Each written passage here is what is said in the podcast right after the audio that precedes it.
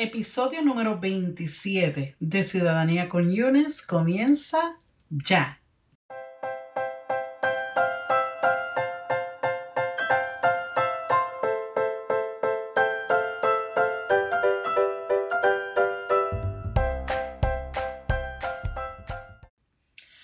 Queridos residentes permanentes y bienvenidos a tu podcast de ciudadanía favorito, al podcast de ciudadanía con Yunes. Mi nombre es Eunice Díaz y soy la anfitriona y la creadora de este podcast.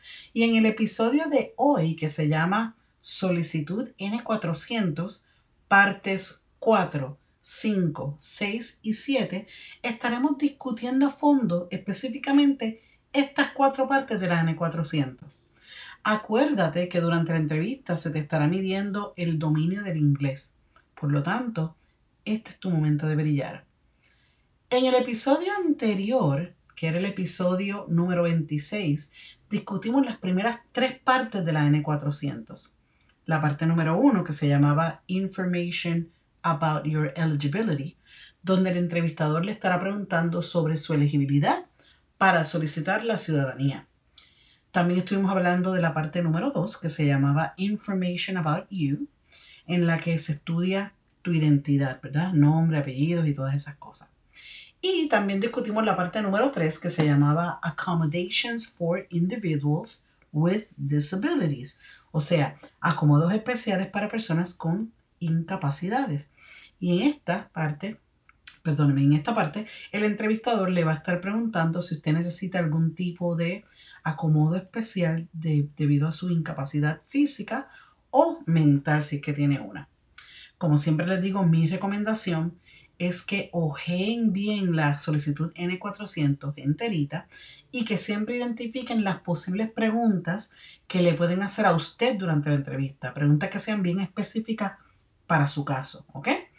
Una vez más, les quiero recordar que hoy nos estaremos enfocando solamente en las partes 4, 5, 6 y 7 de la solicitud N400. Comencemos con la página 3. Si usted no tiene la N400 al frente de usted, no pasa nada. Pero si está en su casa, sentado a la mesa y tiene la solicitud al frente, se le va a ser bien facilito estudiarla así. Estamos en la página 3 de la solicitud N400 Vamos a ir específico a la parte número 4. Esta parte número 4 se llama Information to Contact You, o sea, información de contacto para ti. Las posibles preguntas que pueden salir de aquí son estas. What is your phone number? What is your phone number? O sea, ¿cuál es su número de teléfono? A lo que ustedes deben responder, my phone number is y completa la oración con su número de teléfono. Otra pregunta que se le puede hacer en esta parte es, ¿Is this your home phone or your cell phone? Repito, ¿Is this your home phone or your cell phone? O sea que si este es su número de la casa, ¿verdad? como los, números, los teléfonos que usábamos antes pegados a las paredes, o si este es su celular o su móvil, ¿ok? Especifique y diga, this is my cell phone. O puede decir, This is my home phone, de acuerdo a su caso, ¿ok? Seguimos en la página 3, pero ahora nos vamos a mover a la parte número 5. La parte número 5 se llama Information about your residence. Information about your residence o información de su residencia o de su dirección. Las preguntas más comunes aquí son, Where have you lived during the last five years? Repito, Where have you lived during the last five years? ¿Dónde has vivido durante los últimos cinco años? Si usted ha vivido en la misma residencia, en la misma casa, por los últimos cinco años, solamente tiene que dar la dirección de su residencia actual y decir la cantidad de años que lleva viviendo ahí y ya, se acabó. Escuchen esta respuesta. My address for the last five years is y completa la dirección aquí, ¿ok? Repito, my address for the last five years is y completa con su dirección. O sea, mi dirección por los últimos cinco años es y da su dirección ahí, ¿ok? Otra pregunta que puede salir de esta parte es esta. What is your current home address? Repito, what is your current home address? Cada vez que usted escucha la palabra current, que se escribe C-U-R-R-E-N-T, se lee current, pero se dice current en inglés, ¿ok? Eso se refiere a actual, o sea, en la actualidad, en el momento, ¿ok? Si usted ha vivido en diferentes direcciones en los últimos cinco años, mi recomendación es que se memorice todas las direcciones de todos los lugares en donde usted ha vivido durante ese periodo de cinco años, ¿ok? Um, si se ha tenido que mudar muchas, muchas veces, por lo menos memorícese las últimas tres direcciones en las cuales usted ha vivido, ha vivido ¿ok? Vamos a la página número 4, en la parte 6, miren un poquito más abajo. La parte número 6 se llama Information About Your Parents. Information about your parents. O sea, información sobre tus padres. Muchos de mis estudiantes piensan que parents significa parientes, pero no. Parents significa padres, ¿ok? La primera pregunta que puede salir de esta parte es que si sus padres ya estaban casados antes de que usted cumpliera 18 años. La pregunta suena así en inglés. Were your parents married before your 18th birthday? Repito. Were your parents married before your 18th birthday? Las palabras claves aquí son parents, o sea, padres, y married, o sea, casados. Y al último, 18th birthday, o sea, cumpleaños número 18. Esas tres cositas le deben dar la indicación a usted de que le están preguntando si sus padres estaban casados en el momento de usted cumplir sus 18 años. Y ahí pues usted puede contestar de acuerdo a su respuesta. Yes or no. Todo depende de su caso en específico. Otra pregunta que usualmente hacen sobre sus padres es sobre su estado legal en los Estados Unidos. Preguntas tales como, ¿Are your parents citizens of the United States? ¿Tus padres son ciudadanos de los Estados Unidos? ¿O Are your parents citizens in the US? ¿O Are any of your parents citizens? Cualquiera de tus padres es ciudadano, ya sea tu papá o tu mamá. A veces le preguntan bien específico por su mamá o por su papá. Por ejemplo, ¿Is your mother a US citizen? ¿Tu mamá es ciudadana estadounidense? O le pueden decir, ¿Is your father a US citizen? ¿Tu papá es ciudadano de los Estados Unidos? Durante esta parte del examen puede que te pregunten los nombres de tus padres o puede que te pregunten sus fechas de nacimiento.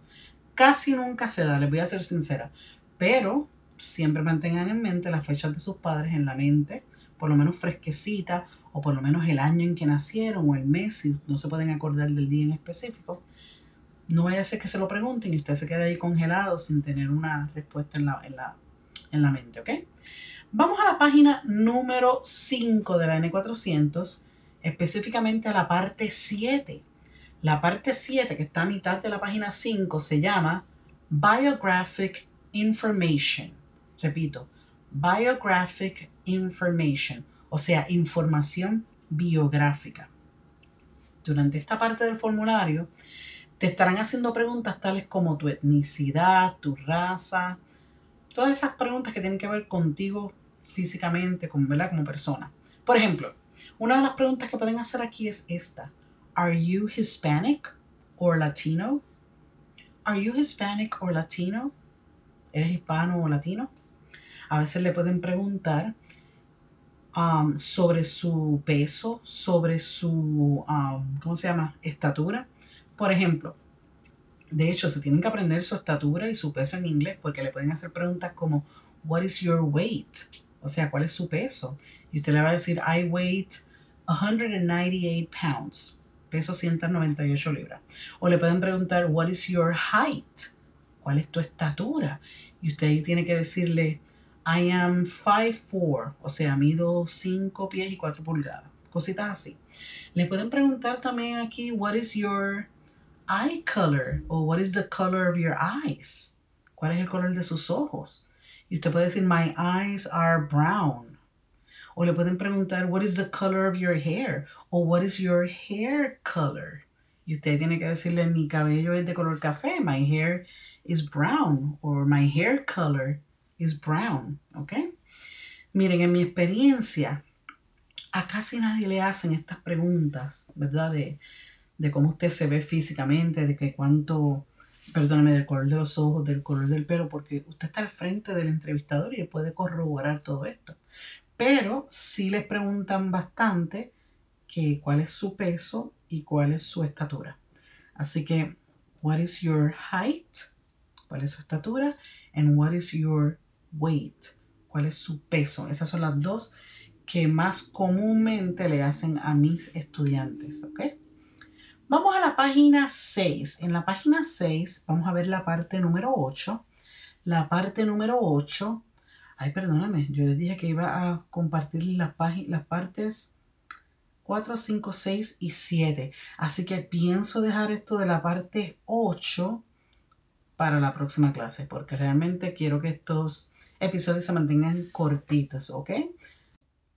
Bueno, amigos residentes, esto ha sido todo por hoy. Gracias, gracias, gracias a los nuevos seguidores de mi canal de YouTube. Gracias mil a todos mis nuevos seguidores en la página de Instagram y de Facebook. Realmente ustedes me están haciendo muy feliz con estas suscripciones. Si te gusta este podcast, suscríbete, porque cuando te suscribes estás apoyando no solamente a una persona que está creando contenido para ti, sino que estás apoyando a una maestra que se preparó para hacer esto y que lo está haciendo con mucho, pero con mucho amor. Además, pues, obviamente, de que me ayudas a que más personas me conozcan. Y mientras más personas me conocen, más personas se unen a mi tribu.